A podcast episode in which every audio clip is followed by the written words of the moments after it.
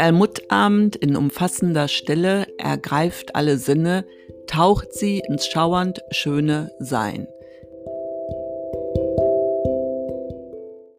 Das war mein Gedicht Perlmuttabend mein Name ist Mira Stephan und ich rede hier mit meiner wunderbaren Tochter Jill. Hallo. Na Kind, wie war es denn neulich im Kino? Ihr wart doch in dem neuen Ghostbusters. Ja, genau, im Ghostbusters Legacy.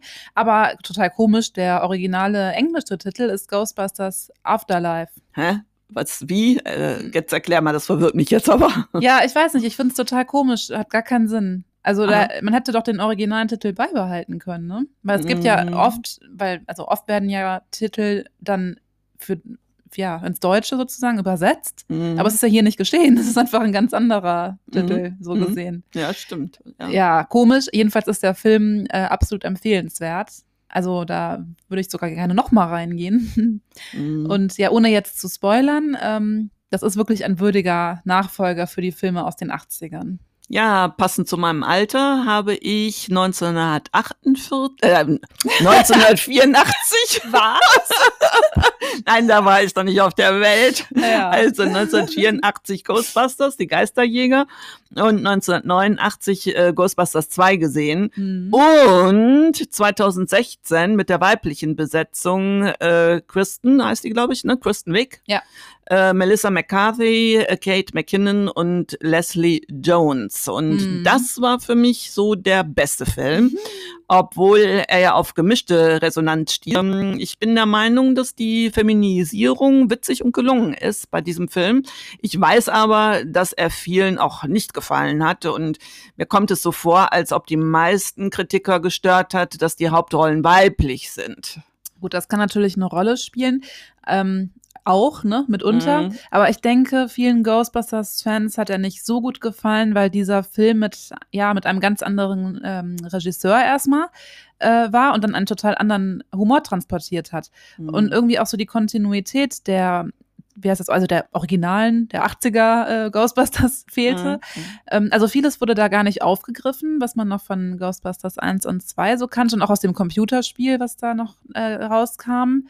Ähm, also wie gesagt, es wurde nicht aufgegriffen, aber jetzt bei Afterlife zum Beispiel wurde viel, vieles da wirklich aufgegriffen und verknüpft und viel ah. Hintergrundinfos, die du gar nicht so hast aus den Filmen, aber aus den Serien und zum Beispiel auch unter anderem aus dem ähm, Computerspiel tatsächlich, aus dem Videospiel hast. Mhm. Da gab es so ein paar Hintergrundinfos, die Afterlife echt aufgenommen hat. Mhm. Ähm, ja, und der Film von 2016 war für viele so eher eine Parodie auf dieses Männerbild der 80er, so wie ich das so gehört und gelesen habe die haben das ja total ähm, verarscht, aufs Korn genommen. Mhm.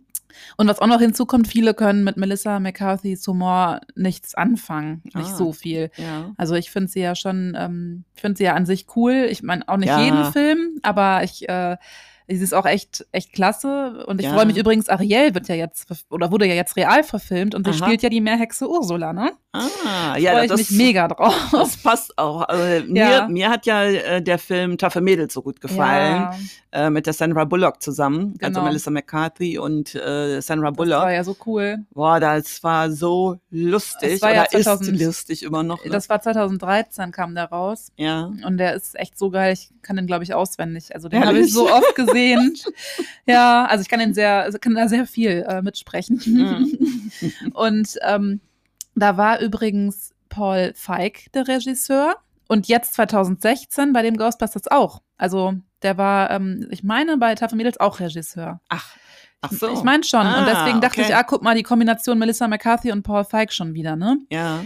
Und ähm, ja, das war, er hat halt auch diesen besonderen Humor, so den nicht mhm. viele vielleicht teilen oder verstehen. Wir haben uns ja wirklich scheckig gelacht bei, also ja. bei Ghostbusters, aber auch bei Taffe Mädels, ne? Ja, Taffe Mädels ist sowas von lustig. Genau. Ja. ja, und bei Afterlife war Jason Reitman der Regisseur. Und weißt du, wessen Sohn das ist? Nö.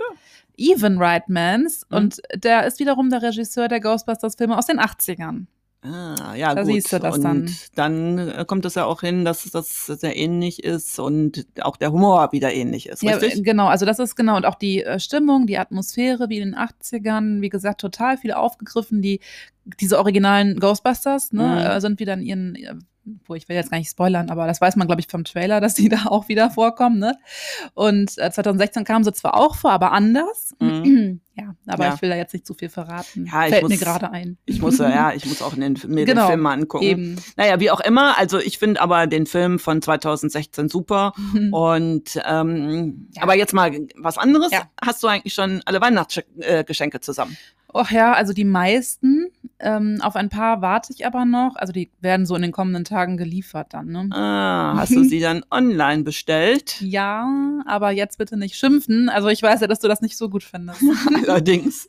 Na, also mal abgesehen von der Umweltverschmutzung und dem Papierverbrauch finde ich mhm. das äh, total lästig. Also man muss immer ja. aufpassen, wann, wann es geliefert wird, das Paket, und mhm. entweder zu Hause sein oder zur Lieferstation laufen. Wenn es beschädigt ist oder mir nicht gefällt, muss ich es zurückschicken. Nee, das ist mir wirklich alles viel zu lästig. Ja. Ähm, was ich aber allerdings schon mache, ist, dass ich mir online ein Produkt aussuche und es dann in ein Geschäft in meiner Stadt liefern lasse. Und dann kann ich selbst entscheiden, wann ich es abhole. Und in der Regel äh, laufe ich dann schnell in der Mittagspause oder nach Dienstschluss in dieses Geschäft und mhm. kann dann direkt auch vor Ort entscheiden, ob es äh, das wirklich, ob, ob ich wirklich dieses äh, Teil auch haben möchte. Ja, ja. Und ich vermeide natürlich dadurch Benzin- und Papierkosten und mache Bezos auch nicht, nicht noch reicher. Mhm. Ja, ja, nee, das stimmt schon. Also das ist auch schon eine gute Möglichkeit, das so zu handhaben. Es gibt ja auch bei vielen ähm, ja, Online-Seiten mhm. äh, die Möglichkeit, dass man die Sachen ins Geschäft bestellt, wie du gerade gesagt hast. Das habe ich mhm. auch schon oft gemacht. Dann holt man das da ab. Dann spart man auch oft übrigens die Lieferkosten, wenn man das nach Hause sich schicken lassen würde. Also mhm. Also das würde was kosten, aber ins Geschäft wäre kostenlos. Das gibt's auch genau. oft. Genau. genau, ja, ja. Also wenn ich online bestelle, dann muss ich sagen, ich mag das Gewarte auf den Paketboten nicht, gar nicht. Aha. Ne? Was siehst du? Man muss ja immer da sitzen auf heißen Kohlen und dann klingelt es und dann äh, man öffnet dann und bevor man überhaupt irgendwie unten an der Tür ist, dann schreit der schon durchs ganze Haus so, hallo Paket, ne? Kommen Sie. so. Ich so, ja, ich bin doch dabei, so warte doch mal, ne? Mhm. Und wenn mhm. man mal nicht da ist, dann äh, nehmen das halt auch, ja, oftmals die Nachbarn an, was ich auch irgendwie, also zwar nett, aber ich finde es auch nervig, weil man dann nochmal bei denen klingeln muss und dann muss man das da abholen. Und außerdem sollen die ja nicht sehen, was und wo ich so bestelle. Ne? Ja, ja, stimmt. Also äh, deswegen gibst du mir ja im Prinzip doch äh, recht. Ne? Ja. Und äh, bestellst du denn dann noch online? Ja, gut, schon. Also ich mache es jetzt nicht ausschließlich. Mhm. Also manche Sachen schon. Auch Sachen, die man vielleicht hier nicht so kriegt. Ähm, und das finde ich dann schon bequemer, als zum Beispiel, dass ich dann einfach in die Stadt gehe und alles absuchen muss, mhm. um genau das jetzt zu finden. Und dann gibt es das zum Beispiel dann im schlimmsten Fall nicht. Und dann stehe ich da, ne? Und muss es dann doch wieder online bestellen. So. Ja, das ist schon knifflig. Also da muss ich sagen, hier, meine lieben HörerInnen, was meint ihr da draußen denn dazu? Bestellt ihr gerne online? Ähm, dann könnt ihr das, also wir würden uns auf jeden Fall freuen, das mal auf äh, Instagram oder Spotify kommentieren. Mhm. Ähm, ja, da werde ich mal so eine bei Spotify ähm, mhm. Frage-Antwort Stück ah, ja. äh, dann hier unter die Folge machen, dann könnt ihr das äh, reinschreiben, ja, wie ihr das seht. Wir haben es ja schon oft gesagt, auf Instagram findet ihr uns unter Erbse und Schote. Genau. So, dann lass uns mal zu gehaltvolleren Dingen kommen. Ja. Nämlich zu unserer neuen beziehungsweise ergänzten Kunstrubrik Horobakui. Wir haben äh, sie nämlich um Literatur erweitert. Ja. Und wir möchten ab jetzt Schriftstellerinnen äh, vorstellen, äh, die uns aus verschiedenen Gründen dann aufgefallen sind. Genau. Und heute möchte ich über die Dichterin Anna-Luisa Karsch berichten. Ihr Lebensweg ist wirklich faszinierend. Sie lebt im 18. Jahrhundert, also von 1722 bis 1791 und war, wie ich ja schon in der letzten Folge festgestellt habe, der erste Mensch in Deutschland, der von seiner Dichtkunst leben konnte, sogar noch vor Goethe. Ja, Hammer. Krass. Ne? Mhm. So, und beginnen will ich mal mit einem Zitat von ihr. Also Zitat äh, Anfang. Äh, Dank sei meinem Geiste, der mich vor diesem Schlappsein, vor dieser schläfrigen Trägheit bewahrt. Zitat Ende. An diesem Satz äh, merkt man deutlich ihre Energie und auch ihren starken Willen. Und den brauchte sie aber auch, denn ihr Leben war alles andere als einfach. Also sie mhm. wurde 1722 in Schlesien geboren. Äh, ihr Vater war Gastwirt äh, und obwohl Mädchen damals nicht lesen und schreiben lernen durfte, lernte sie es. Denn als sie fünf war, starb der Vater und die Mutter gab sie daraufhin zu einem Onkel, der Pfarrer war. Ah. Mhm. So. Und der brachte ihr das Lesen und Schreiben bei und sogar Grundkenntnisse in Latein. Oh, ja, ganz ungewöhnlich. Mhm, Ne? Eben. So, und als die Mutter wieder heiratete, wurde sie zum Kinder- und Kühehüten gebraucht, beziehungsweise, man könnte schon fast sagen, benutzt und Ja. konnte ab da nur noch heimlich lesen. Hm. Mit 15 wurde sie dann an einen Weber verheiratet und mit dem bekam sie vier Kinder. Leider, mh, ja, leider war der Hm. Typ sehr gewalttätig und auch Hm. ein wirklich echter Mistkerl. Wow, okay. Äh, denn 1748 reichte er die Scheidung von seiner schwangeren Frau ein mit der Begründung, und jetzt hört mal genau zu, weil sie ihren Pflichten im Haushalt nicht nachgekommen sei und er schickte sie kurzerhand ohne Unterstützung zu ihrer Mutter zurück. Toll. Ja, aber damit nicht genug. Hm. 1749 verheiratete ihre Mutter sie mit dem Schneider Daniel Karsch, aber auch mit ihm erging es ihr nicht besser. Denn dieser Mann war ein Trinker. Oh, also macht mir so den Eindruck, dass die Mutter jetzt nicht besonders nett war, ne? Ja, das stimmt. Also historischen Quellen zufolge war sie wohl sehr kalt und gefühlsarm. Äh, ja nun, also Mhm. Anna Luisa bekam mit diesem Schneider nochmal vier Kinder, Oh, die ärmste, äh, die sie aufgrund ihr, äh, der Trunksucht ihres Mannes alleine durchbringen musste dann. toll. Ja, echt übel, ne? Ja. Heute ist ja dann schon vieles deutlich besser. So.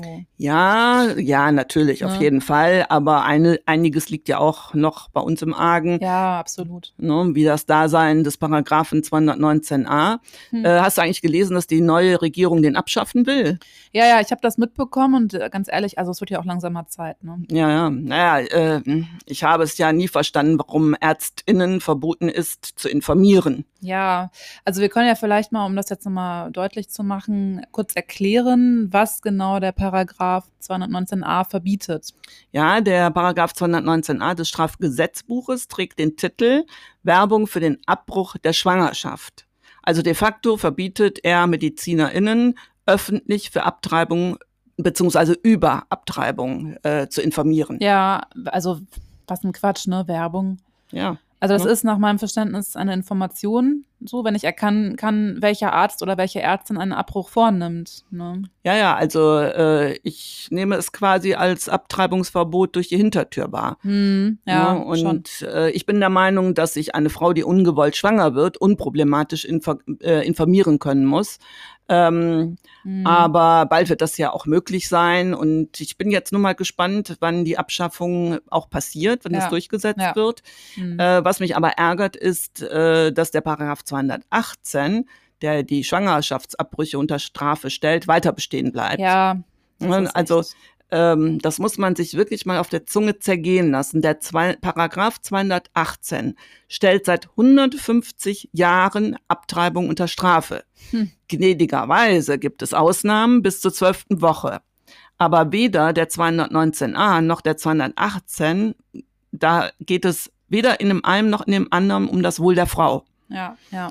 Ne, und ich muss sagen, also äh, ich stand Gott sei Dank nie vor so einem Problem beziehungsweise so einer Entscheidung. Aber wenn ich an all die verzweifelten Frauen denke und was sie sich teilweise angetan haben, wenn sie keine Hilfe bekommen haben, oh Mann, ey, da gibt es die schlimmsten Geschichten. Ja, das ja, will man sich gar nicht weiter vorstellen. Nee, nee, also ach komm, ey, Ja. lassen wir das Thema, sonst Mhm. rege ich mich nur auf und das ist auch nicht gut für meinen Blutdruck. nee, nee. So, dann äh, lass uns mal wieder zu Anna-Luisa Kasch äh, zurückkommen Ja. und da weitermachen. Ähm, sie hatte nämlich ein Talent und das war letztendlich auch ihre Rettung. Also sie schrieb Gedichte für Familienfeierlichkeiten und wurde auch damit bekannt. Mhm. Ja. Und zudem war sie dazu in der Lage, aus dem Stegreif Gedichte zu erfinden. Oh.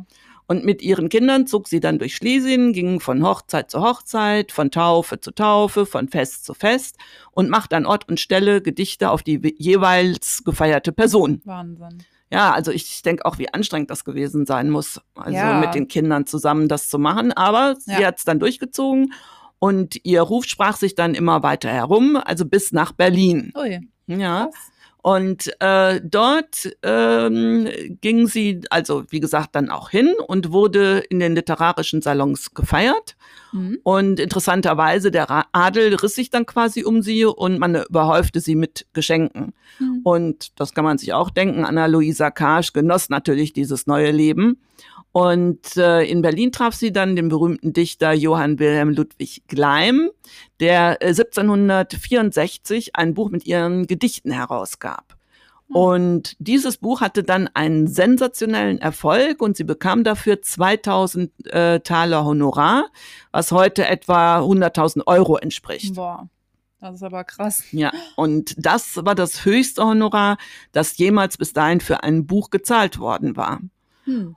Und ähm, ja, Anna-Luisa verliebte sich leider in Gleim. Ich sage leider in Anführungsstrichen, weil Gleim homosexuell war und da hatte sie natürlich keine Chance. Mhm. Und ähm, ja, also das war dann eine unerfüllte Liebe. Und dann später erkehrte sie dann vom Hofe der Königin Elisabeth Christine von Preußen, ähm, verkehrte sie, nicht sie kehrte, sondern sie verkehrte ja. an dem Hof ja, ja. der Königin okay. Elisabeth Christine von Preußen in Magdeburg. Mhm. Und diese lebte getrennt von ihrem Gatten Friedrich II. Ah. Und da war sie auch recht erfolgreich und sie schrieb Texte für Amelie von Preußen, die Äbtissin von Quedlinburg, ähm, und die dann auch ihre Texte vertonte. 1789 vertonte Karl Philipp Emanuel Bach ihre Passionskantante Kantate äh, Die letzten Leiden des Erlösers. Frage. Ja, bitteschön. War Karl Philipp Emanuel Bach ein Sohn von Johann Sebastian Bach? Ja, genau. Ah, siehst du mal. ja, ja, er war der berühmteste der Bach-Söhne und genoss damals als Komponist und Kirchenmusiker wohl auch großes Ansehen. Mhm. Und äh, ich muss ganz sagen, ehrlich sagen, das ist schon krass, äh, dass Anna Luisa gelungen ist, in diese Kreise zu kommen zu der damaligen Zeit. Ähm, naja, mhm. aber dann gab es nochmal einen Rückschlag, als sie dann wieder nach Berlin zurückkehrte.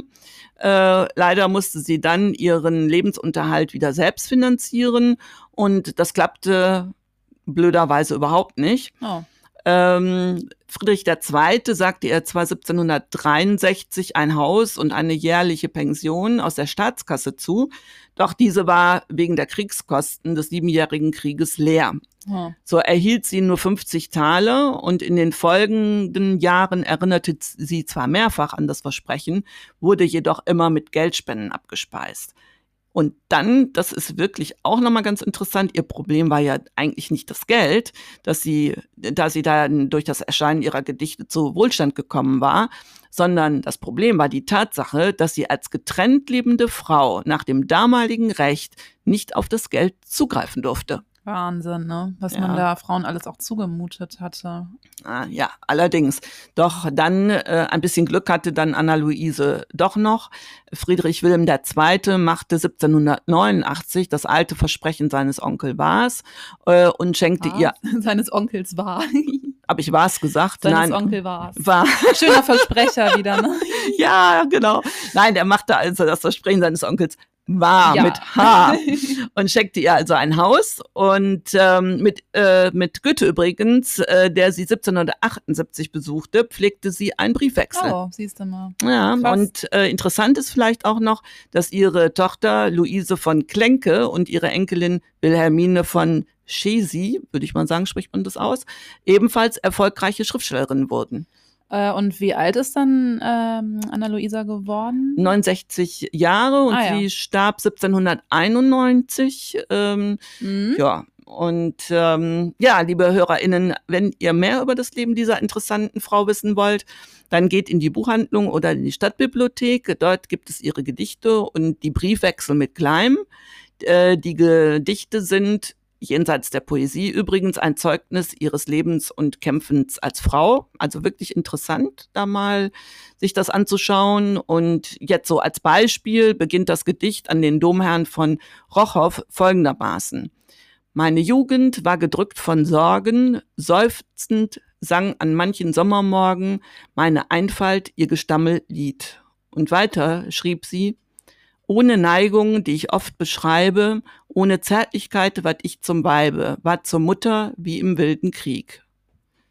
Hm. Ja, ich finde das schon sehr ergreifend. Mhm. Ähm, aber lest es selbst nach und ähm, vielleicht findet ihr ja dann noch das ein oder andere, was ihr ganz spannend findet. Denn ein Blick auf die Uhr sagt mir, es ist Zeit für Kaffeeks. So, dann verrate ich das auch nochmal, was Kaffeeks bedeutet, nämlich für diejenigen, die uns jetzt vielleicht auch zum ersten Mal hören, sei erklärt, dabei handelt es sich um Kaffee und Kekse. Eine Freundin, äh, Shoutout an Angelika, genau. hat beim schnellen Sprechen damals mal äh, daraus eben Kaffeeks gemacht und das ist nun in der Familie zu einem geflügelten Wort geworden. Ähm, Mhm. ja, das zur Erklärung zu Kaffeeks. Und jetzt würde ich sagen, ihr Lieben da draußen, das war Erbse und Schote für diese Woche. Wir hören uns nächsten Dienstag wieder. Ich freue mich drauf. Bis neulich und ihr wisst ja, bleibt erbsig. Glück auf. Tschüss. Tschüss.